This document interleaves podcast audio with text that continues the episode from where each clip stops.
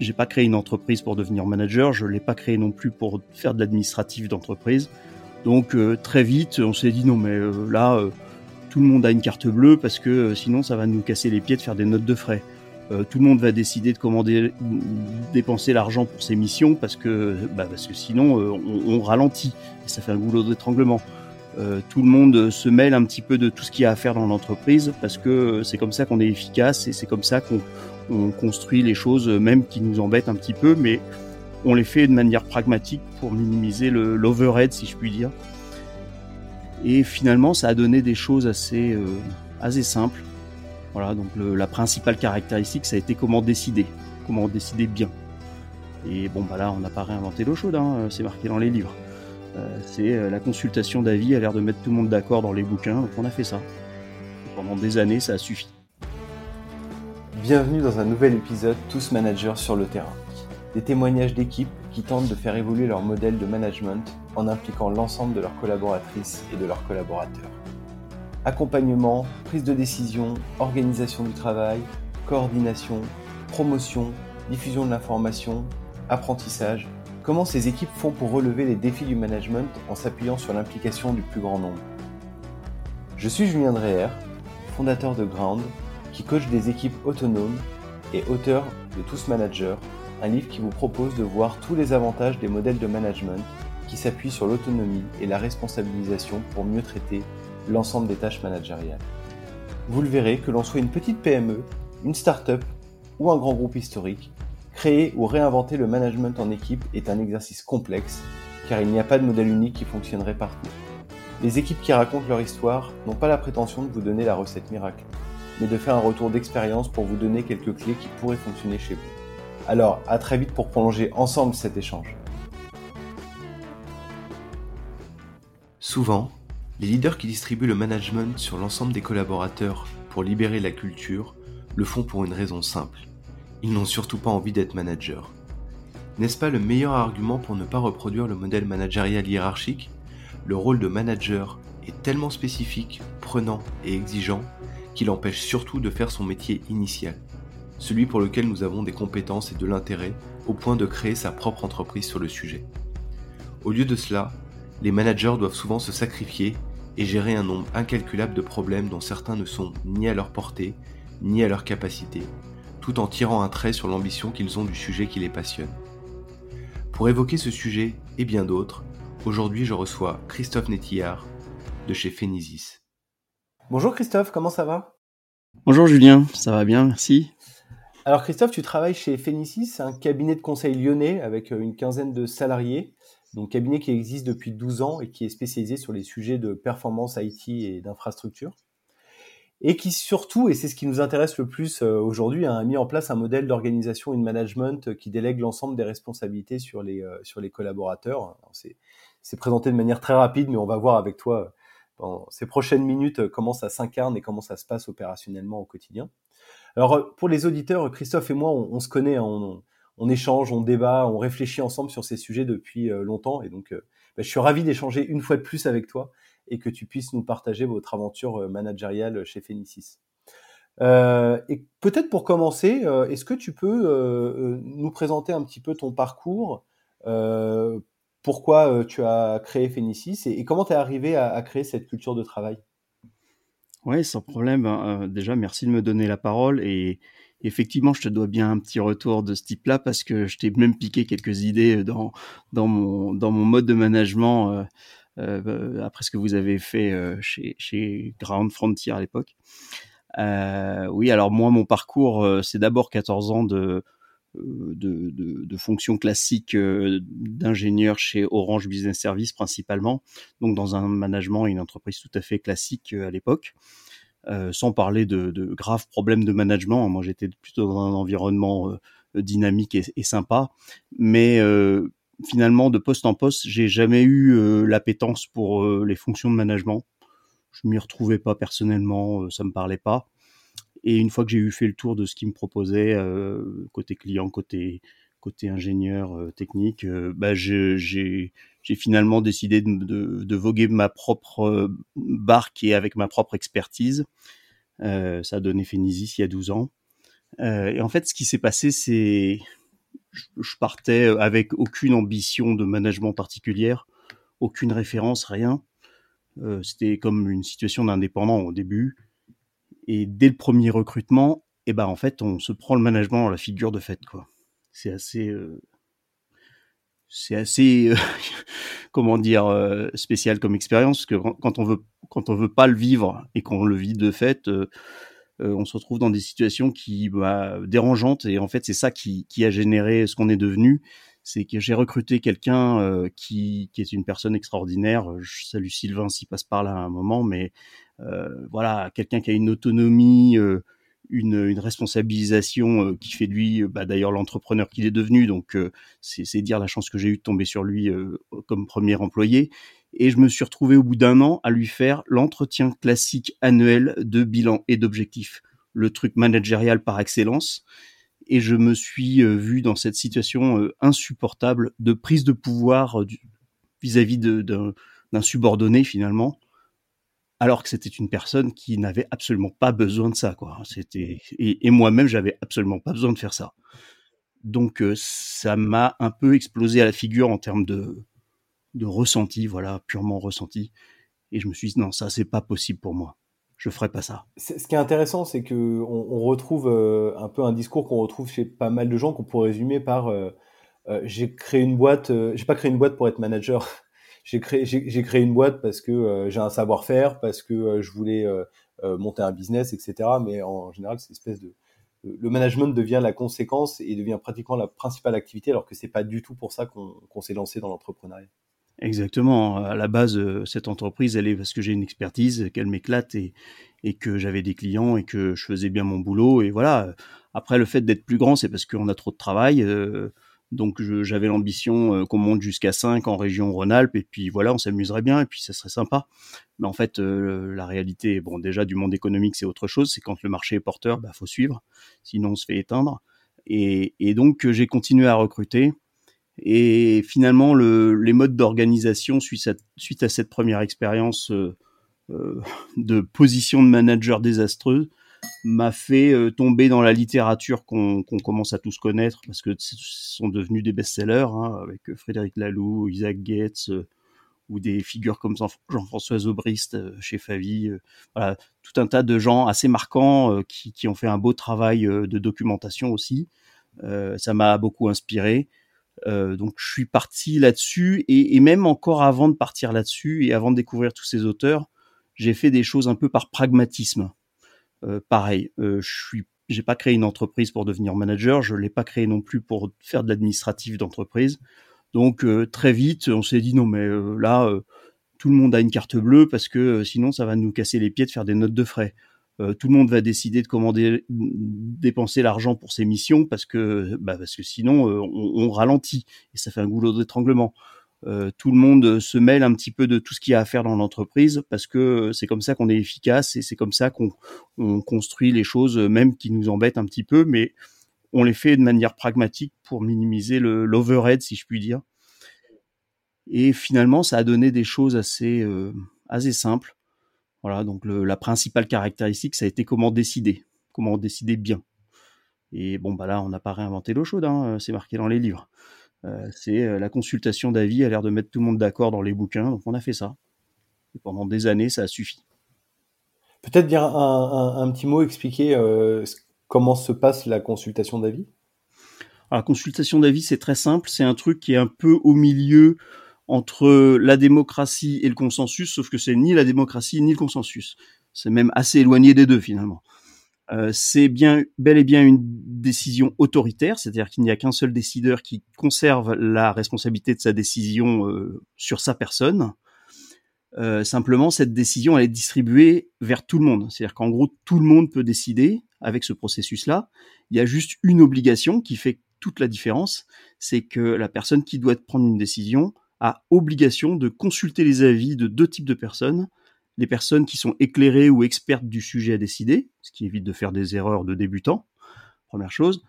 Et deuxième type d'interlocuteur, les personnes qui vont être impactées et qui devront vivre avec cette décision prise, puisqu'ils ont euh, des objections peut-être sur leur propre euh, façon d'endurer, si je puis dire, la décision.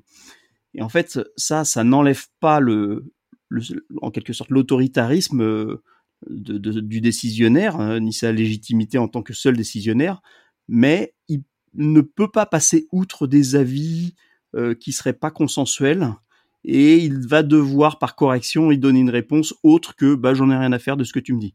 Euh, c'est euh, une façon de considérer euh, des alternatives ou de d'accommoder sa propre décision à à ce qu'on lui fait comme remarque. Après, il peut y avoir des objections avec lesquelles, bah tant pis, on va prendre des décisions contre contre cet avis. Et, et c'est comme ça. Ce que je trouve intéressant dans cette approche-là, c'est que ça permet deux choses assez assez importantes. Euh, la première, c'est de pas séparer la décision de l'action, puisque comme, comme tu le dis, euh, c'est la personne qui va mettre en œuvre qui prend la décision. Et ça, c'est le, gros problème souvent du management euh, hiérarchique. C'est que ceux qui prennent les décisions ne sont pas les mêmes que ceux qui la mettent en œuvre, ce qui pose un problème d'engagement, de, euh, de fait d'y croire, ou de prendre la décision de manière éclairée, parce qu'on est trop éloigné du, du terrain. Et, et, en même temps, je trouve le, la deuxième chose, c'est justement, on, va prendre des décisions qui vont être opérationnellement très réalistes et qui seront dans une logique véritablement de test and learn et de petits pas parce qu'on est confronté au et, donc ça va permettre de réajuster cette décision au plus proche du terrain. Effectivement, et le, premier euh, réalisme de ce mode de décision, c'est qu'à partir du moment où n'importe qui peut la prendre et, va devoir euh, supporter la responsabilité de l'avoir prise, eh ben en fait il y a déjà une parcimonie de la décision qui est prise. On prend pas des décisions à la légère, en général, celui qui l'apprend, c'est celui qui a le problème et qui en a besoin. Et donc, il a une bonne raison de le faire. Et donc, il va pas faire plus. Il va pas faire de zèle dans les décisions à prendre. Et donc, on dit oui, mais est-ce qu'on peut faire confiance aux gens? Ben, On peut leur faire confiance parce que d'abord, euh, ils vont pas le faire tous les quatre matins pour assumer des responsabilités dont ils ne veulent pas. Et, d'autre part, s'ils le font, c'est qu'ils en ont vraiment besoin d'un point de vue opérationnel. Donc, c'est vertueux. Donc ça, c'est extrêmement puissant. Et ça aussi, je m'arrête là-dessus, mais c'est intéressant parce que souvent, on a, quand on va donner de l'autonomie ou, qu'on va lâcher prise, on a un petit peu la peur de se dire mais ils vont prendre des décisions tous les jours sur tout et n'importe quoi. Et en fait, à chaque fois, ce qu'on rend compte, c'est qu'il n'y a pas tant de décisions qui sont prises. Mais par contre, quand elles sont prises, elles sont vraiment prises de manière euh, très, euh, très, euh, bah, de manière très pragmatique et très vertueuse. Exactement, pour les raisons qu'on vient de dire. Exactement. Après, le, le, la consultation d'avis et la distribution de cette capacité à décider, on se rend assez vite compte que c'est le, premier gros spaghetti de l'assiette et quand on prend ça, on a toute l'assiette de spaghetti qui vient avec. Et qu'est-ce que j'entends par là? C'est que pour prendre une décision éclairée, il faut disposer de toute l'information. Et quand je dis toute, c'est vraiment euh, toute, parce qu'il peut y avoir des enjeux d'argent, des enjeux euh, de d'organisation, de, euh, bah, enfin bref, tout, tout type d'information de, est nécessaire. Donc ça veut dire qu'on bascule d'entrée de jeu dans un monde de transparence radicale. Et ça aussi, c'est quelque chose que tout le monde n'est pas prêt à lâcher, c'est-à-dire l'information complète de l'entreprise, à commencer par l'argent. On pourra y revenir, mais c'est c'est pas un petit sujet la transparence radicale, mais elle est nécessaire pour ces décisions. Deuxièmement, euh, agir, enfin décider c'est bien, mais encore faut-il pouvoir agir derrière. Et parce que sinon, c'est un coup d'épée dans l'eau, hein, la décision. Euh, j'ai décidé, mais je peux pas faire. Euh, donc pour, pour agir, il faut deux, deux choses. Ce sont deux moyens, ni plus ni moins. C'est du temps et de l'argent. Euh, le temps, ça veut dire qu'il faut pas overbooker les gens avec des missions opérationnelles qui les empêchent de, de prendre des décisions un peu à la marge de leur métier euh, premier. Euh, et le deuxième, c'est que si jamais ils ont besoin d'argent pour faire les choses, eh ben, il faut qu'ils puissent le dépenser et ils puissent décider de le dépenser aussi. Parce que si on leur dit non, non, mais en fait, t'as pas les moyens de le faire ou c'est pas toi qui décides du budget, à quoi ça sert de décider quelque chose si derrière on n'a pas la décision sur le budget aussi? Donc ça, c'est encore plus radical parce que dès qu'on parle de l'argent dans l'entreprise, on, tire d'autres d'autres réticences, d'autres problèmes culturels, d'autres problèmes de pouvoir tout simplement. Et alors concrètement, elle, se fait comment cette cette, ces dépenses? C'est quoi les règles qui permettent de définir un budget Est-ce que ça se fait au moment où, je sollicite l'avis et les décisions? Alors c'est un peu comme le reste. Évidemment, euh, la consultation d'avis doit toucher la, question de l'argent quand euh, elle entre en jeu.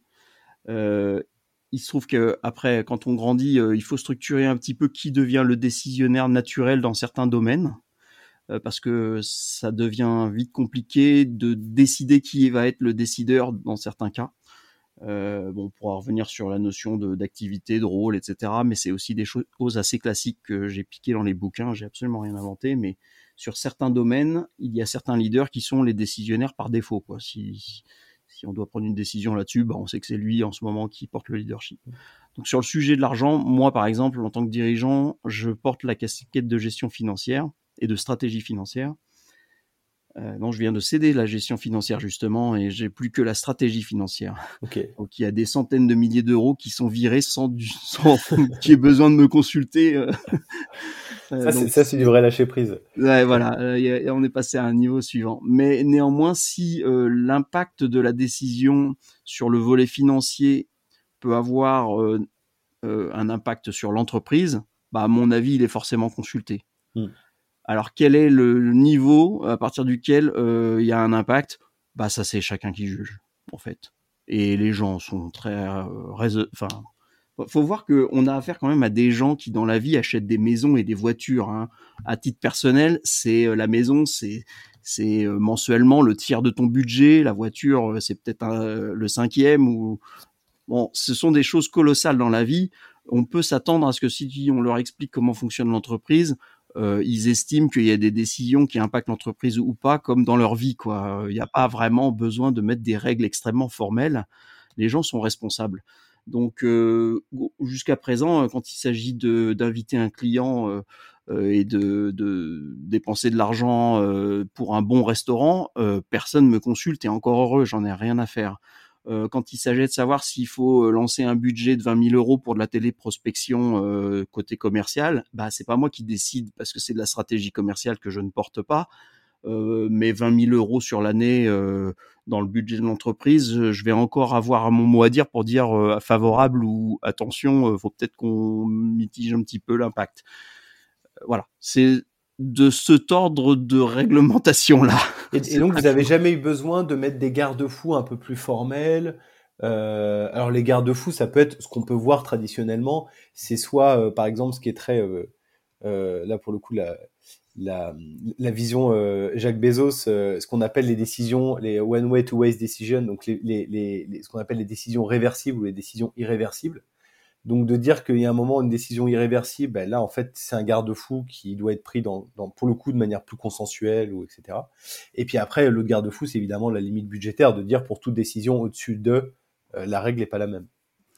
Alors je dis pas qu'on devrait pas euh, analyser un peu mieux les choses pour s'améliorer, mais jusqu'à présent ça n'a pas, pas été nécessaire et bizarrement des petites décisions peuvent avoir un gros impact sans qu'on ait à aucun moment vu à quel point c'était irréversible et des grosses décisions peuvent être totalement anodines à prendre parce que quelqu'un agit en parfaite responsabilité, parfaite connaissance du fonctionnement de l'entreprise.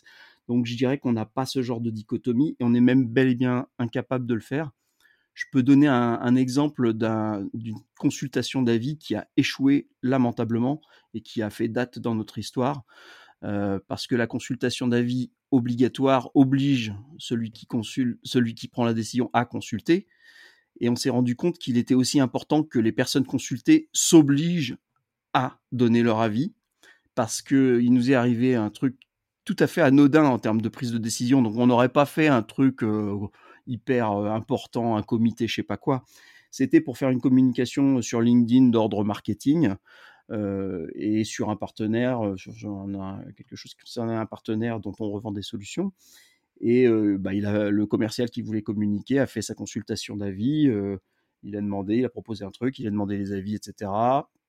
il a eu quelques retours mous, non ça va, ouais tout va bien. Et il a publié le truc. Et dans les heures qu'on suivit, on a eu une réaction d'un concurrent du, partenaire en question et quelques jours après, on a eu la fermeture d'un partenariat concurrent à, celui sur lequel on avait posté quelque chose. Donc ça a été très très mal pris. Le fait est que la communication contenait une maladresse. Euh, ça a mis deux ans pour qu'on récupère le partenariat qu'on avait perdu et sur lequel on avait commencé à miser très fort. Ça a été un impact important pour nous parce que techniquement, euh, on y croyait très très fort et on, on investissait, on commençait à investir. Donc c'était c'était effroyable comme impact stratégique pour nous. Et on a fait un post-mortem pour comment ça se fait qu'on est passé à côté d'un truc pareil, avec un séisme pareil.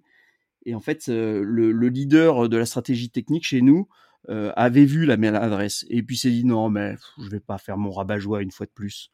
Et il, a, il, a autocensuré son, son avis qu'on aurait peut-être accommodé un tout petit peu et ça nous aurait pas explosé à la figure. Et donc, non seulement la consultation d'avis est obligatoire pour celui qui prend la décision, mais pour ceux qui sont consultés, il faut absolument qu'ils ne s'autocensurent pas c'est primordial. Et donc une toute petite décision de rien du tout sur une petite com de rien du tout a eu un impact de deux ans pour nous. Après, effectivement, dans, un modèle plus classique, c'est peut-être un ou une community manager qui aurait rédigé ce poste et il ou elle n'aurait pas été à l'abri de faire la même erreur. Ah ben tout à fait, n'importe qui aurait pu la faire cette erreur et la consultation d'avis sur la communication, parce que maintenant pour le coup on est un peu traumatisé sur le sujet, euh, passe par le processus bien comme il faut, et tout le monde a compris qu'il fallait pas se censurer. Et, ces derniers temps, même on communique vachement plus sur LinkedIn. Du coup, il y a un rythme plus soutenu, et la personne qui s'occupe de la communication, qui lead ça chez nous, revient à la charge en disant "Eh les gars, j'ai besoin que vous me donniez des retours." On ne peut pas faire des consultations d'avis sans avoir des avis justement qui s'expriment. On sait ce que ça nous coûte. Donc c'est hyper intéressant. Ça, me fait une très bonne transition. Alors effectivement, tu disais qu'il y a des, prérequis. Hein. Tu disais bah, il faut avoir du temps euh, et pas être complètement noyé dans l'opérationnel parce que si je suis noyé dans l'opérationnel, j'ai pas le temps de faire ces feedbacks et tout ça et de se dire que bah, c'est un petit peu dans cette vision tous manager, c'est qu'à un moment il faut, si on est tous responsables de notre cadre de travail, euh, bah, ça veut dire qu'il faut du temps parce que le management ça prend du temps. Euh, et si on n'a pas de manager dédié et que tout le monde est un peu son propre ou, fait ce rôle de manager, bah, il faut du temps. Euh, et c'est quoi les prérequis aussi en termes de, on va dire, de, posture, de personnalité, de culture? Et est-ce que pour vous, bah, par conséquent, c'est un sujet un peu d'onboarding ou de recrutement chez vous et comment ça s'incarne? Ouais, alors c'est effectivement euh, un sujet de vigilance et d'attention critique. C'est-à-dire qu'on fait très très attention, notamment dans le recrutement, d'avoir quelqu'un qui comprend comment on fonctionne et qui a le bon état d'esprit. Parce que des fois, euh, on comprend et puis ça nous plaît quand même, euh, mais on, se rend compte que la personne, ça nous est arrivé aussi, euh, était très à l'aise pour la liberté que ça offre et la prise de pouvoir que ça permet. par contre, la consultation d'avis, c'était moins sa tasse de thé et bon du coup, euh, on arrivait à des situations euh, de faute. Hein, clairement, euh, pas suivre le truc, pas respecter, c'est de la faute chez nous. Donc, on essaye d'être très clair sur l'onboarding et on essaie d'être très vigilant sur l'état d'esprit. Il est arrivé que lors d'un premier entretien avec un, ingénieur qui avait l'air très compétent pourtant, on lui explique comment on fonctionne. Un, des sujets, une des choses qu'on fait en entretien euh, puisque je suis rarement tout seul et je suis même pas forcément le, premier entretien, la première personne à l'entretien, c'est que euh, on, sort la carte bleue de n'importe qui euh, des, collègues qui sont là pour dire regarde, euh, là on, on, va regarder, tu dois quand même pas les candidats.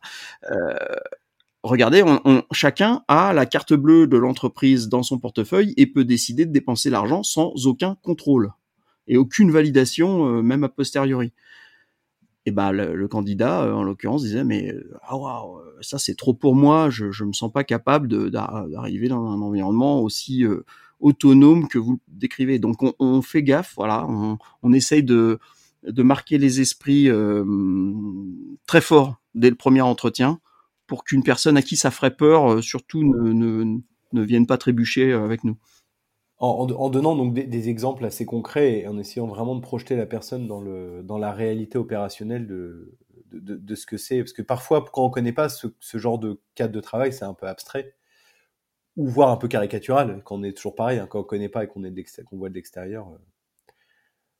Euh. Ok, et, ensuite, après, sur, sur l'onboarding, et quand on arrive, euh, comment, ça, comment ça se prend tu, tu parlais d'ailleurs de, de, cercle tout à l'heure, on ne parlait pas de cercle, tu parlais de domaine.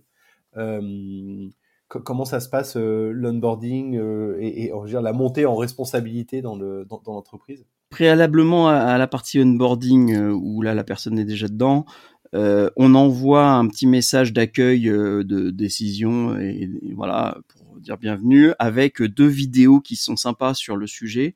et qui peuvent se regarder tranquillement le soir. C'est le premier, c'est le, bonheur au travail, le documentaire d'Arte qui mmh. raconte quelques belles histoires de, de gouvernance partagée. C'est celui qui est sorti il y a 5-6 ans à peu près, hein, c'est ça, ouais, mémoire, parce qu'Arte en a sorti plusieurs sur le travail, mais effectivement celui-là il a, il a fait date quand même dans le, dans le milieu. Effectivement, c'était le premier bien complet. Euh, avec bah, l'aide de Isaac Getz qui donnait quelques exemples académiques, et puis pas mal de, visites d'entreprise qui étaient vraiment marquantes. Donc ça, ça déjà, ça, ça donne un, une idée de, de, ce sur quoi la personne va, va tomber en arrivant chez nous. Et euh, j'en vois aussi la, la conférence, euh, donc pareil, elle doit dater de 2015-2016 de Frédéric Laloux, euh, son, la conférence de son bouquin Reinventing Organizations, qui est plus intellectuel, euh, mais qui euh, donne les, les, bases et les fondamentaux de, de comment on fonctionne. Donc ça, déjà, la personne, si ça lui met pas la puce à l'oreille, c'est qu'on s'est vraiment très, très gravement trompé. Donc en général, ça, ça plutôt conforte les candidats. Et quand ils arrivent, ils ont un, un onboarding finalement sous forme d'un Kanban de projet et euh, il y a beaucoup d'éléments opérationnels évidemment euh, liés à ces rôles principaux, et puis euh, pas mal d'éléments d'acculturation et de process. Et notamment pour ça, on fait le tour de tous les. Enfin, il doit rencontrer chaque personne de l'entreprise pour qu'il lui parle de son activité, parce qu'en fait, ce qui est déstabilisant, c'est que quand on rencontre tous les chefs de service, bon bah, on a fait le tour de l'entreprise en quelques personnes. Mais nous, les rôles euh, et certains processus clés de l'entreprise sont ventilés sur énormément de personnes, donc euh, potentiellement euh, les 15 personnes de l'entreprise. donc il y a des rôles plus ou moins importants au sens taille d'activité de l'entreprise, mais il faut vraiment, pour faire le tour de l'entreprise, il faut rencontrer tout le monde finalement. Mmh. Certains nous disaient que bah, forcément les, les onboarding étaient plus longs parce que chaque cadre de travail est assez spécifique et que parfois il faut plus d'une année pour bien comprendre et bien saisir toutes les subtilités euh, bah, du fonctionnement du cadre de travail. Et, tout l'enjeu de l'onboarding, c'est de prioriser ceux qui vont avoir le plus d'impact euh, pour, euh, pour, le, pour le collaborateur au départ. Effectivement, et, nous, je ne sais pas exactement au bout de combien de temps la personne a vraiment compris les fondamentaux. Ça dépend clairement de son état d'esprit, parce que moi, je me rends compte que le naturel revient au galop quand on a été euh, un peu formaté, si je puis dire, euh, sur un management classique, et eh ben on a des réflexes. Euh, on veut tout le temps demander l'autorisation pour ceci, on veut toujours avoir l'avis d'un chef, et, malheureusement c'est moi qui, de fait, par, par réalité de l'entrepreneuriat, porte la dernière casquette de chef disponible dans l'entreprise. Donc on revient souvent vers moi, et, et je me suis donné un rôle d'ailleurs qui qui, est un, des rôles que je porte, c'est de ramener toujours aux fondamentaux, de refuser euh, les, prises de position un peu soit paternalistes, soit autoritaires. Euh, donc c'est un lâcher prise de, de, tous les instants, de surtout ne pas se laisser tenter par euh, l'action d'autorité euh, pour moi, quoi. Parce que si je, mmh. moi je commence à faire ça, c'est mort pour tout le monde. Mmh. Bah, ça peut soulager à court terme, c'est comme une drogue, ça peut soulager à court terme, mais à, à, à, long terme, ça a des effets forcément délétères. Ça, ça serait facile de dire non, mais bon, allez, hop, on va décider. Tiens, voilà, je décide, c'est comme ça. Oui, mais non, en fait, si ça se trouve, c'est pas mon job. Et puis, en fait, par exemple, il y a quelque chose qui revient très très souvent chez nous, c'est que euh, la gestion des opérations, des missions, hein, des consultants et, tout ce qui arrive par le, la filière commerciale, donc l'équipe commerciale, eh ben, donne lieu à une gestion en permanence et des échanges en continu de qui fait la vente, de qui réalise la mission derrière, de comment on se partage la charge de l'afflux d'affaires. Et donc ça, ce sont des, des activités éminemment transverses parce qu'il n'y a pas un leader des opérations, il n'y a même pas un leader des consultants les consultants agissent presque comme s'ils étaient tous euh, des freelances. Euh, et donc la discussion elle est permanente. Entre consultants ça se passe bien, entre commerciaux ça se passe bien, et il a fallu en rajouter même encore dernièrement euh, entre de synchro entre euh, commerce et, et, et, tech pour que ça se fluidifie. Parce que sinon le réflexe que tout le monde a, c'est bah il va falloir que quelqu'un décide de ventiler le, sur le planning de chacun ou qu'il y en ait un qui regarde qui a la dispo et qui a, la, a pas la dispo pour savoir si on lui donne à lui ou pas. Le, fameux effet silo quoi, chacun chacun dans son silo et puis il faut quelqu'un pour euh, pour orchestrer les deux quoi. Exactement et on va appeler ça un chef des opérations. Alors c'est un peu aujourd'hui le running gag chez nous, c'est non, il y aura pas de chef des opérations. Et, mais c'est une lutte de tous les instants et qui nécessite des processus, euh, de, de, de, la coordination très transverse. Euh, voilà, c'est juste le fait de le structurer sans jamais perdre le cap. C'est ça qui est, qui est compliqué peut-être. Tu parlais tout à l'heure, c'est un lien, mais tu parlais tout à l'heure de transparence radicale. Euh, C'est-à-dire Alors ça c'est facile. Nous on est parti de la page blanche. Alors euh, on n'a pas d'habitude à changer, mais quelqu'un qui arrive dans l'entreprise, il est souvent étonné parce que l'information de 100% de l'entreprise est disponible à 100% des gens. Ça veut dire que, bah évidemment, le cas qui fait, qui chatouille toujours, c'est euh, les salaires sont connus de tous, euh, les dépenses sont connues de tous, et chacun dépense l'argent librement, mais à la vue et au su de tous. Donc, euh, faut s'y faire. Et en fait, les gens s'y font très très bien. Hein. Ceux qui pourraient ne pas s'y faire, et c'est amusant parce que quand je le raconte, c'est souvent chez eux que ça pose problème, ce sont les managers qui ont l'habitude d'un certain secret ou d'un pouvoir de l'information. Et notamment sur les salaires, bah, c'est une vraie question parce qu'on négocie en secret, en tête à tête, en one-to-one annuel. C'est secret jusqu'à la machine à café en général, mais, mais ça, permet d'asseoir un pouvoir ou de, gérer des, mmh, des choses un peu en sous-marin. Chez nous, c'est pas possible, c'est en transparence. Euh, et à partir du moment où on commence à faire ça, ça veut dire aussi que sur la gestion euh, de la rémunération, eh ben, on va devoir travailler aussi en transparence et en discussion, euh, c'est-à-dire en consultation d'avis pour, par exemple, les augmentations de salaire. Ok, et c'est quoi votre modèle en termes notamment de part fixe et part variable? Alors, les, on va dire les rôles principalement techniques, les consultants, chez nous, il y a deux grosses populations, consultants et, commerciaux. Les consultants ont uniquement du fixe. Euh, les commerciaux ont un fixe et un variable qui fait 60-40 euh, en fixe euh, ou, peut-être même 50-50 entre fixe et variable. Par contre, il y a beaucoup d'autres éléments de rémunération non, non garantis, hein, non salariaux, mais il y a de l'intéressement qui est assez significatif chez nous. il y a des remboursements de frais de télétravail, des remboursements de frais de déplacement. il y a des chèques à pouvoir d'achat, donc les chèques cadeaux, machin bidule, jusqu'à hauteur de 1000 euros. Enfin, il y, a, pas mal de dispositifs avantageux. Il y a la, la, mutuelle est prise en charge à 100%. Voilà, c'est ce genre de choses pour fidéliser. Et, si on s'arrête, ça n'a jamais posé de problème, cette partie variable, pour, les, pour qu'une partie des employés? Ah, Si, si, si, euh, ça pose des gros problèmes de, culture des métiers, mais ça, je dirais que c'est pas propre à nous. Hein. Euh, les, consultants euh, qui ont un que un fixe, si je puis dire, ont toujours du mal à comprendre pourquoi le commercial a un si gros variable.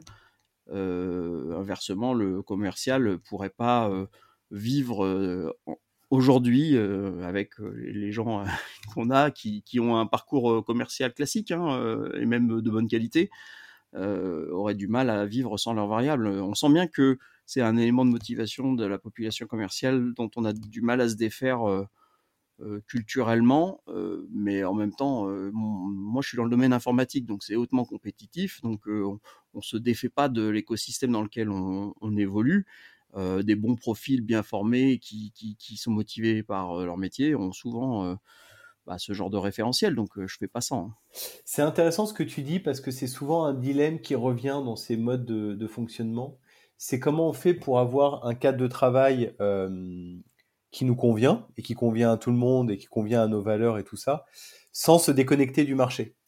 Et, souvent la question des salaires et, de l'équité en fait est liée parce que bah, alors c'est équitable ou pas, en tout cas le, marché crée des inégalités forcément entre, les métiers, entre les et comment on fait derrière pour gérer avec ça? Parce que soit en fait on crée, on peut on peut reporter ces inégalités dans son cadre de travail, ce qu'on veut pas faire, mais sinon on risque de se déconnecter du marché, qui est aussi un problème euh, euh, économique euh, à, moyen terme, voire même à court terme.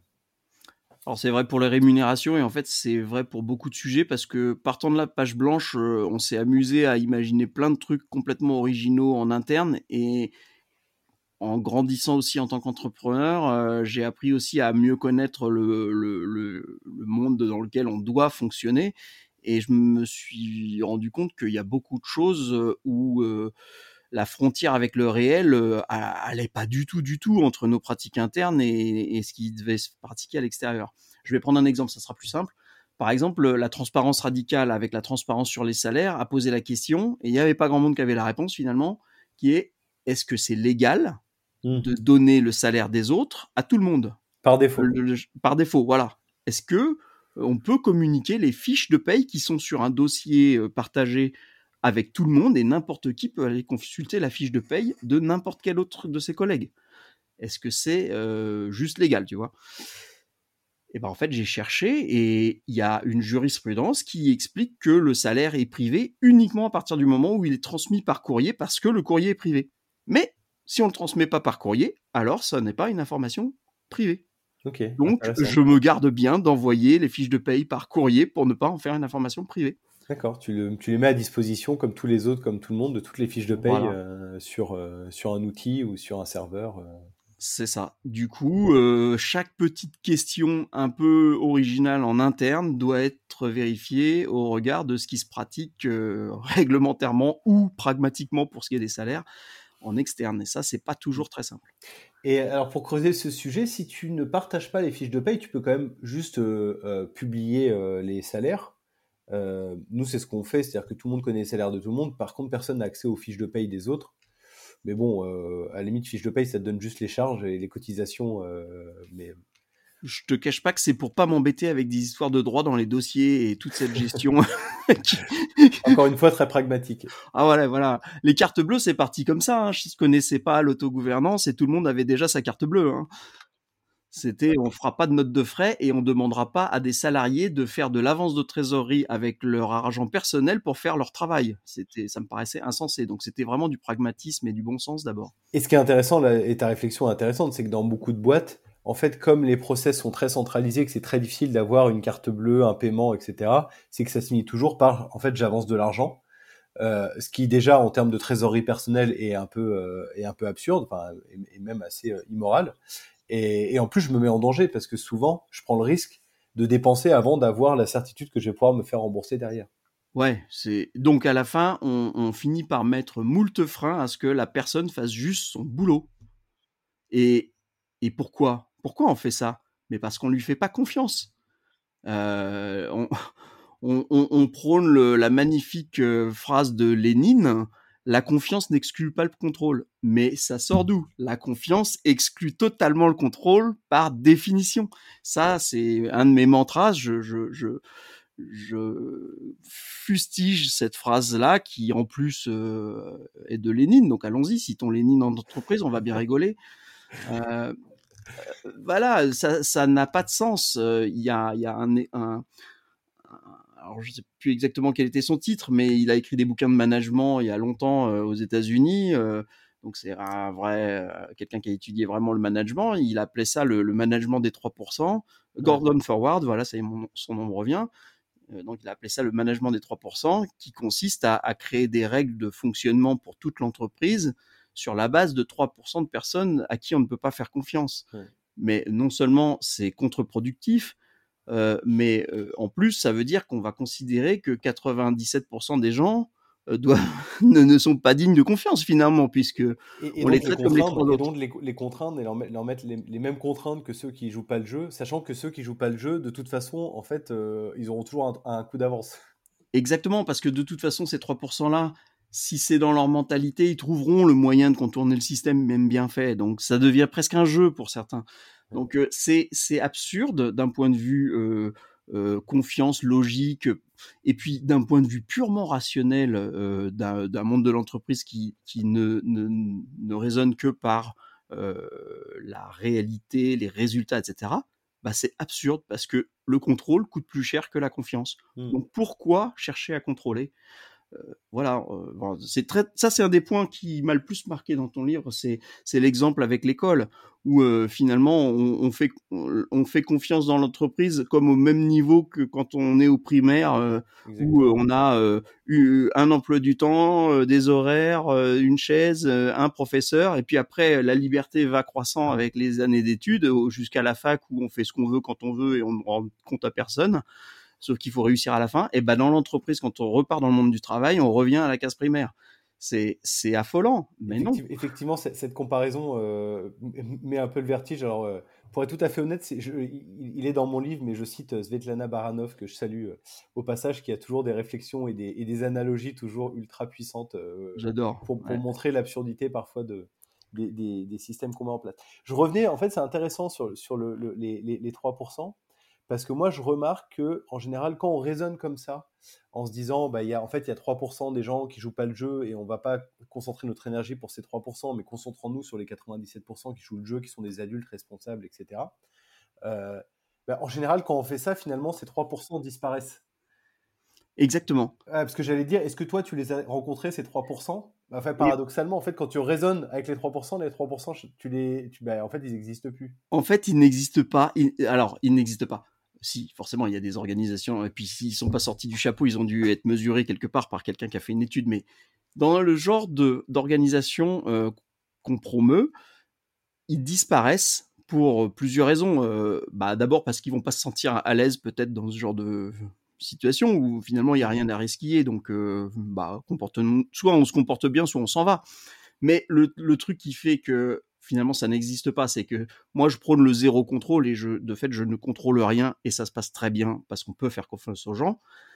Mais de toute façon, c'est pas véritablement zéro contrôle parce que partir du moment où on est en transparence radicale, eh ben le comportement des uns et des autres se fait en transparence aussi, au vu et au su de tout le monde en, petit, en petit cercle, alors nous on est à petite échelle, je, sais que ça passe à l'échelle, mais je ne l'ai pas vécu moi-même, mais en tout cas à notre échelle, on, a comme une vie de village, quoi. On fait pas n'importe quoi mmh. devant ses voisins.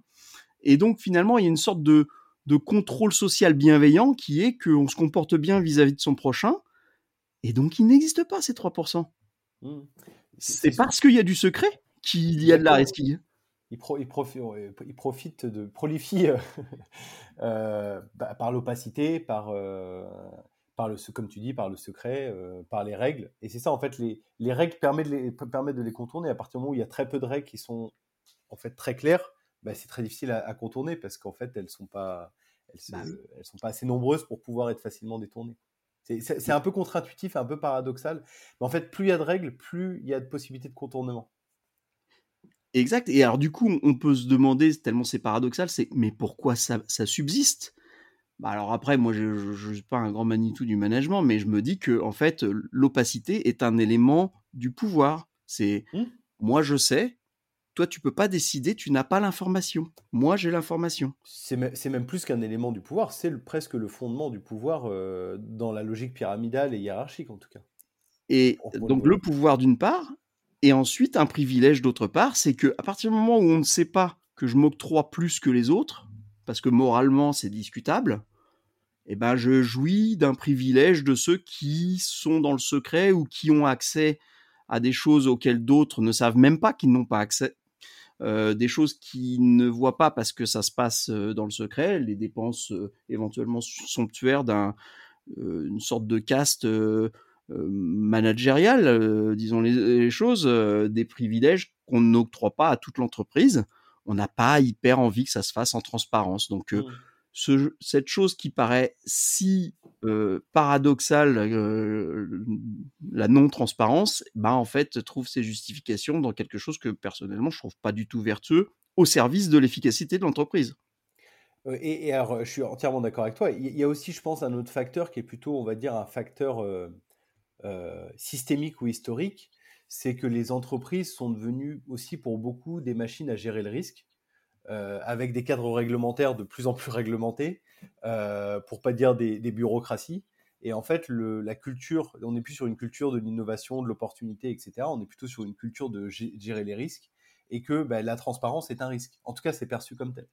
Et donc, bah, le meilleur moyen de, de, piloter les risques, c'est pas de dire par défaut tout est ouvert, c'est plutôt de dire par défaut tout est fermé. Qu'est-ce qu'on ouvre? Et, en fait, c'est ce changement de paradigme aussi qui est, euh, en œuvre euh, dans ces, nouveaux modèles. Et, même ça, je pense que, alors là, c'est pareil, je suis en dehors de ma zone de, de compétences, mais je pense que c'est absurde parce qu'il y a des entreprises qui ont prouvé euh, que ça ne l'était pas forcément. Euh, quand on me demande si euh, notre joli petit modèle de bisounours, euh, si je puis dire, passe à l'échelle, on dit ah oui, souvent c'est parce que vous, vous êtes pas nombreux, alors ça peut se faire. mais en fait, moi, d'abord j'ai tiré ça des bouquins et les bouquins parlent d'entreprises qui vont jusqu'à 70 000 personnes. Quand AES était dans ce mode de fonctionnement-là, AES c'est toujours, je suppose, une boîte qui opère des centrales électriques partout dans le monde. Ils étaient 70 000 et quand ils sont passés en bourse, comme ils sont en transparence radicale, où ils étaient en tout cas, euh, le, la SEC, je crois, le, policier de la bourse américaine, leur a dit, mais attendez, vous allez venir en bourse avec 70 000 initiés au sens de l'information financière des initiés, etc. Ah oui, mince, qu'est-ce qu'on fait? Alors, euh, ils ont posé la question sur 70 000 personnes. Est-ce que vous voulez qu'on rentre en bourse avec 70 000 initiés, mais vous aurez telle et telle restriction sur euh, la gestion des actions parce que vous avez trop d'informations? Euh, soit euh, on vous enlève une partie de l'information et ça fera pas de vous des initiés, vous ferez ce que vous voudrez avec l'action de l'entreprise. Et ils sont partis en bourse avec 70 000 initiés. Donc la mmh. gestion du risque est là, euh, gérée par la police de la bourse qui dit ah il y a des délits d'initiés. Certes, c'est quelque chose de évidemment nécessaire, mais mais mais finalement ça se gère aussi à 70 000, on dirait. Mais, mais, mais c'est marrant parce que ce que tu disais par rapport à, ce qu'on disait avant, c'est que ce réflexe de se dire qu'on voit partout, ok, c'est bien beau, euh, vous le faites à 15, vous le faites à 50, vous le faites à 100, mais est-ce que vous le faites à 10 000 Ça aussi, c'est un espèce de réflexe culturel de, pilotage par les risques. C'est-à-dire plutôt qu'une euh, opportunité de dire ah, c'est génial, vous êtes hyper performant, vous, vous, vous, êtes créatif, vous êtes innovant, vos collaborateurs ils sont hyper engagés. En gros, tous les problèmes que j'ai moi dans ma boîte, plutôt de dire ah bah tiens, est-ce que je pourrais pas projeter votre modèle chez moi? Donc vraiment cette logique de je prends une opportunité. Bah, c'est plutôt le risque tout de suite et dire ah ben non en fait ce que vous faites là bah, chez moi ça marchera pas ou on est beaucoup trop nombreux etc sans, sans, même prendre le temps de tester ou d'essayer de modéliser ce que ça pourrait donner à l'échelle. Euh, hyper intéressant tous ces échanges, euh, Christophe. on, on, va, poursuivre un peu dans, le même, un peu dans la même thématique, mais justement, quel accompagnement tu proposes? On parlait un peu de, droit du travail et de cadre réglementaire en, droit du travail. Euh, c'est quoi l'accompagnement managérial un peu classique qu'on peut retrouver chez Phénicis euh, En gros, quand je suis collaborateur, euh, qui, qui, m'accompagne? Alors, pour l'onboarding, avec le petit Kanban de projet qu'on a décrit tout à l'heure, il y a une personne du même métier que la personne qui est embauchée qui lui sert de coach, mais c'est un coach plutôt d'ordre métier et trouver tes clés ou tes interlocuteurs dans l'entreprise pour telle et telle question. C'est une sorte de guide, c'est pas véritablement du management. ça le sera jamais d'ailleurs. Pour ce qui est de la partie RH, suivi, etc., on voulait pas justement tomber dans ce qui m'attend marqué de l'entretien annuel individuel euh, qui est euh, finalement une sorte de prise de pouvoir, parce que dès qu'on fait ça, il y en a un qui a un ascendant sur l'autre, surtout si c'est toujours le même pour tout le monde. Et je voulais moi pas me retrouver avec euh, les entretiens de tout le monde, puisque ça aurait fait de moi le manager. on a inventé un one-to-one non managérial où chacun choisit avec qui il veut faire son entretien et on le fait deux fois par an. on est encore en train de l'améliorer, je dois le reconnaître. Mais l'idée, c'est quoi? C'est que bah, on s'est rendu compte une fois de plus avec cette histoire de frontière avec le réel, c'est qu'en fait, dans le droit du travail, il est obligatoire de faire un, entretien annuel. Et dans le cadre de la convention Syntec, c'est même deux fois par an. Et, bah, quand on tombe sur le texte, on se dit mince, ça passe pas bien au prud'homme ce truc. Euh, donc, il fallait absolument le faire. Et on a une partie formelle euh, qui consiste à répondre aux questions réglementaires puisqu'elles sont documentées. Euh, qui est euh, publié de manière publique. Voilà, on répond à des questions classiques et toutes les questions d'ordre vraiment perso peuvent être gardées dans des notes privées entre la personne, enfin entre les deux personnes qui, qui ont eu cet entretien. Et puis il y a une autre partie plus libre qui consiste à, exprimer bah, ses problèmes, ses souhaits d'évolution, pour que d'une manière générale ça remonte là où ça prendra des actions concrètes de résolution. Pas forcément à moi, justement. L'objectif, c'est pas euh, d'avoir 15 euh, personnes qui, finalement euh, font, de la délation. Moi, il n'y a rien qui me remonte, à vrai dire, sauf si vraiment c'est un gros problème. Mais souvent, en fait, la confiance est telle que s'il y a un problème d'ordre majeur, les gens viennent m'en parler si ça concerne directement le fonctionnement de l'entreprise quelqu'un qui voudrait partir, par exemple, c'est arrivé et souvent euh, on m'en parle directement.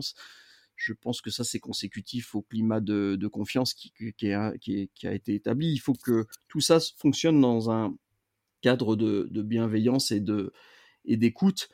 C'est d'autant plus important que comme on peut pas se reporter vers un chef et on peut pas dire c'est la faute d'un chef si on n'est pas content, euh, il faut vraiment beaucoup d'écoute et plus de bienveillance, je trouve, que dans une entreprise euh, habituelle.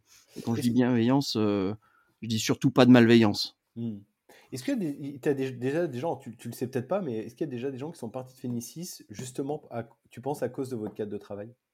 Oui, oui, ça c'est vraiment quelque chose qui me pose question, même euh, aujourd'hui encore, euh, sur le, modèle. Ça, si on veut euh, aborder le sujet des limites, mmh. c'est que dans une certaine manière, c'est tellement responsabilisant que je trouve que les gens finissent par s'automettre la pression assez fort. Euh, et alors, on essaye tout, tout ce qu'on peut de rester bienveillant, ou en tout cas de ne pas créer euh, une maltraitance par l'effet social des uns qui peuvent mettre la pression aux autres. Mais de fait, ça arrive. Il y a cette transparence met la pression intrinsèquement, je dirais. Au même titre qu'il responsabilise intrinsèquement, il met la pression intrinsèquement. Et des gens très investis faut, en fait, moi, ça c'est un, de mes points de vigilance. Je fais très attention quand même que personne se mette en burn-out parce que on peut se, se, responsabiliser sans limite dans certains cas. Ouais, presque un, un, problème de surengagement en fait, quoi.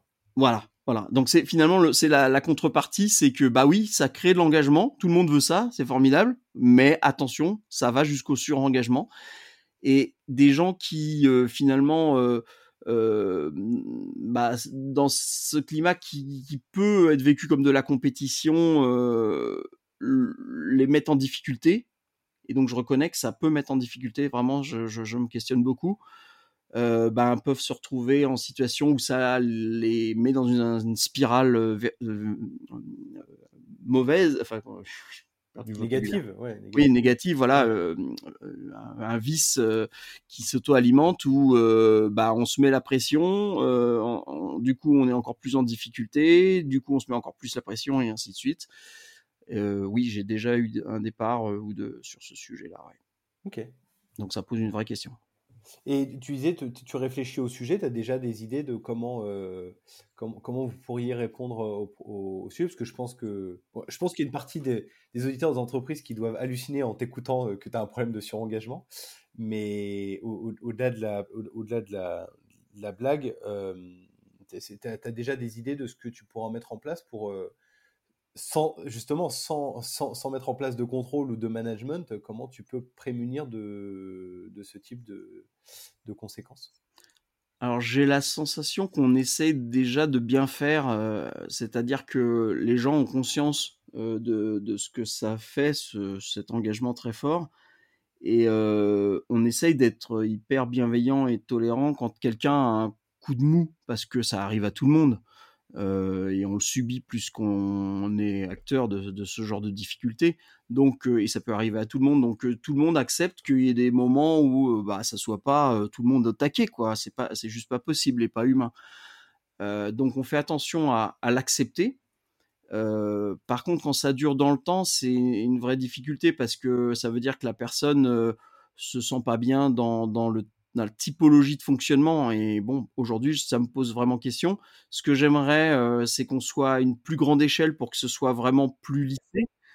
Et que, en fait, ce qui se passe, c'est comme on est de petite taille finalement, euh, une personne qui, a un peu plus de mal à suivre le rythme général, je dirais, bah ça, ça se voit vachement euh, finalement d'un point de vue résultat parce qu'on n'est pas très nombreux. Si on était plus nombreux, je me dis que ça serait lissé.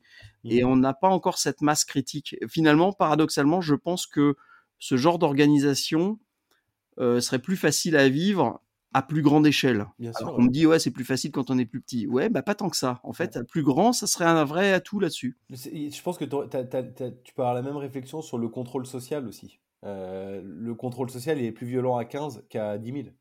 C'est Parce qu'à 15, tout le monde se connaît, alors qu'à 10 000, euh, bon, ouais, tu vas pas aller regarder les notes de frais d'une personne que tu n'as jamais rencontrée. Ouais.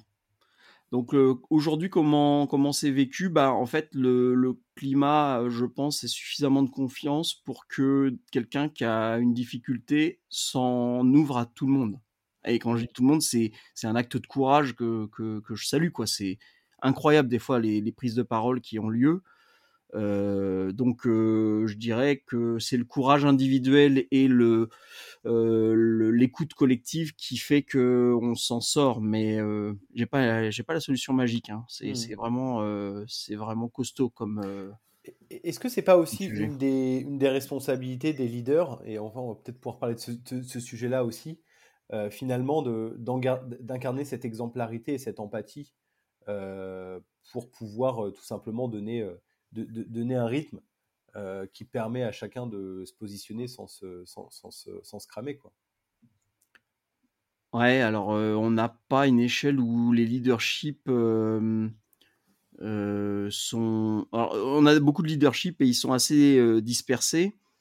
et les leaders sont beaucoup des locomotives aussi. Donc oui, peut-être que. En fait, c'est compliqué parce qu'on a essayé de, de faire des leaders par activité de l'entreprise et pas forcément par, euh, par, euh, métier, par thème. Voilà, euh, on a du leadership pour de la stratégie parce que ça demande des décisions.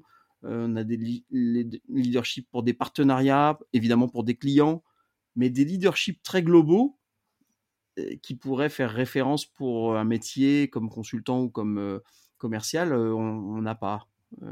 c'est peut-être une question à se poser, mais j'ai peur que ça ressemble trop à du management après. ah ben c'est toujours le dilemme entre euh, effectivement euh, arriver à, contrôler le système et sans le contrôle, c'est quand même c'est toujours euh, toujours le dilemme qu'on va se poser que tu vas tu risques de te poser à chaque à chaque étape ou à chaque Aujourd'hui, on est à une, à une, échelle où on essaye de trouver un équilibre d'équipe où les gens se sentent bien au milieu du collectif euh, sans qu'il y ait forcément euh, un, un, étalon de, de ça. C'est quoi les perspectives euh, On arrive un peu sur la fin de, la conversation, mais c'est quoi vos perspectives là dans les, tu dirais chez Finicis par rapport à votre modèle? Alors bon, il y, y a, des perspectives d'ordre métier, d'équilibre financier qui vont avec. ça, je, je, je, passe le sujet, mais paradoxe, enfin non pas paradoxalement, c'est tout à fait lié aussi à la gouvernance interne. C'est-à-dire que si on trouve des équilibres financiers qui nous mettent moins la pression à l'entreprise, j'entends, eh ben finalement on se mettra moins l'impression à titre perso. Donc euh, il y, a, y, a, évidemment cette réalité euh, business. Mmh. Euh, après sur la gouvernance, moi j'ai une perspective depuis plusieurs années sur lequel j'avance à petits pas. c'est que je considère qu'on a atteint le graal de, la gouvernance partagée quand on est capable complètement de distribuer le sujet de l'argent euh, totalement aussi. Et euh, jusqu'à présent, l'évolution de salaire, euh, on la pratique avec une consultation d'avis comme tout le reste, mais à la demande express, à, la quasi-unanimité, pour l'instant, c'est ils, sont OK pour que ce soit moi qui décide. Et donc, ça veut dire qu'on bute quand même sur un point qui, est, qui, est, ultime euh, de, la, de la maturité de, de la décision distribuée. Donc j'aimerais bien qu'on trouve un processus euh, pour distribuer l'argent au, au, fil des années quand, quand on fait évoluer les salaires, qui ne repose pas sur ma décision. Mmh. Néanmoins, on est, on est, un, on est un processus qui est, qui est, qui est quand même assez étonnant. Hein. On fait, je fais de la consultation d'avis, ça veut dire que qui est pertinent bah, Ceux qui peuvent m'aider à prendre une décision sur l'enveloppe générale que l'entreprise peut se permettre. Donc ça, c'est une décision plutôt de, de prévisionnel, de, gestion financière. Et puis ensuite, qui est impacté par la décision bah, En fait, tout le monde, parce que euh, bah, quand on augmente l'un, forcément, on tape dans l'enveloppe, il y, en a moins pour les autres. Donc ça veut dire que euh, la consultation d'avis se fait auprès de tout le monde Mmh. Euh, comme j'ai pas en plus un avis parfaitement éclairé, j'essaye d'introduire de, des composantes de, d'évaluation par les pairs. Euh, donc là, il faudrait rentrer dans les détails, mais ça va être. De toute façon, c'est expérimental, tout ça. Tous les ans, c'est expérimental.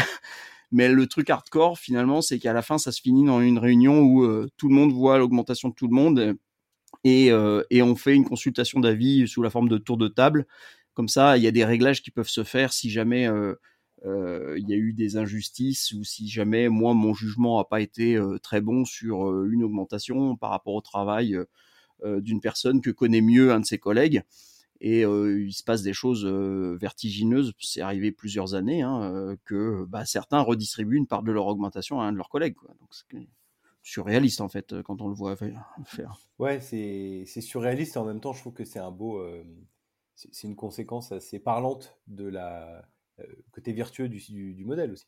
C'est ça. Je pense que c'est une conséquence du modèle. Maintenant, j'aimerais bien franchir le pas supplémentaire qui est que bah, finalement, c'est euh, plusieurs personnes euh, dans un processus euh, accepté par tous qui prennent des décisions distribuées pour les augmentations des uns des autres. Pas, pas toujours que ce soit sur moi que ça repose. Voilà. C'est la, perspective ultime, mais on n'y est pas encore. J'avais une, dernière question qui était plus une remarque. tu disais, c'était intéressant quand, tu es arrivé chez Fénicis, c'est que tu as mis en place ce modèle, tu as créé de toutes pièces de manière euh, sans le savoir vraiment que tu mettais de la gouvernance distribuée, mais de manière ultra pragmatique, parce que tu disais toi-même que tu n'avais jamais vraiment managé, donc tu n'avais pas vraiment de dogme. Mais est-ce que aussi, en fait, on retrouve beaucoup euh, la réflexion, on retrouve beaucoup ces modèles-là dans les environnements tech. Euh, est-ce que le fait que vous, vous travaillez sur ces sujets tech et de par ton expertise, voilà, la culture, je sais pas, des systèmes distribués, la culture de l'amélioration continue, la culture de l'automatisation, la culture de tout ça, est-ce que tu penses que ça a été un, un, levier euh, et, ou une simple coïncidence dans le fait que toi, tu as mis en place euh, ce, modèle? Euh, D'un point de vue mentalité, je dirais que non, parce que c'est effectivement, il y a des accointances avec le domaine tech, mais plutôt dev, création mmh. de, de techno.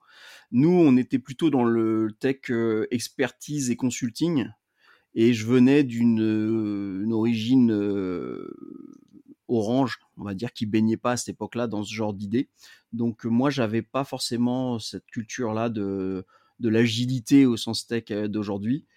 Peut-être quelques-uns de mes collègues qui m'ont rejoint ont aidé ça. Par contre, le fait d'être dans le domaine informatique nous a facilité la vie d'un point de vue outillage. Mmh. Et très vite, les solutions facile, et souple, euh, bien construite by design dans, dans de la part d'une startup, euh, des trucs comme Slack, euh, des trucs comme Notion arrivés plus récemment, euh, euh, les cartes bleues en mode flotte distribuées avec des applis, etc. Ça, ça a facilité grandement les choses. Je vois d'autres milieux qui n'ont pas des facilités avec les outils informatiques. Rien que des agendas partagés, c'est déjà la révolution. Euh, bon, c'est sûr que ça aide pas à faire de la, de la du travail d'équipe en fluidité et en transparence. Donc, je dirais que l'informatique, même sans être dans l'état d'esprit agile, est une facilité d'outillage, voilà. Mmh. Enfin, une facilité, on, peut, on, peut, même aller plus loin, c'est presque indispensable. Il y a pas, c'est très difficile sans, euh, bah, sans, sans, outiller derrière, parce que, y a, parce que ça génère beaucoup d'informations, beaucoup de, bah après, euh, tu vois, quand tu lis euh, Zobrist dans le monde de la fonderie, il a quand même fait avec des clés à molette et, et des grilles de magasins euh, dont il a fait sauter les gonds. Et quand il faisait des discours, il montait sur des palettes. Hein, il n'était pas sur Slack, donc. bon, ça aurait été plus dur en télétravail, mais. voilà. Bon, ça lui a pris dix ans, hein, mais moi, j'ai pas transformé d'entreprise, je donne pas de son. C'est vrai que c'est vrai que c'est deux, contextes, deux environnements différents. Écoute, euh, je te propose de, bah, que ce soit le mot de la fin. Merci beaucoup, euh, Christophe, pour cet échange. C'était vraiment passionnant, que, j'ai envie de dire comme toujours. Euh, vraiment, merci, merci beaucoup d'avoir pris le temps de partager ça avec nous. C'est hyper précieux. J'espère que votre modèle va encore beaucoup évoluer. On, va suivre ça de, près. En tout cas, moi, je sais que je vais suivre ça de, très près.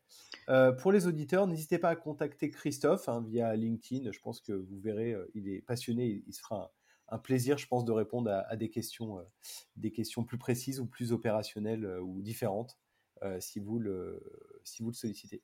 Eh merci ben, encore, Christophe. Bah merci à toi Julien, un petit mot quand même pour te remercier parce que je pense que maintenant que j'ai un peu de pratique, j'ai envie d'être un peu plus prosélyte de ce genre d'organisation dont je suis relativement fier finalement parce que maintenant avec le recul je vois que ça marche et que les gens sont heureux. Euh, je pense que si je casse le modèle, je perds tout le monde.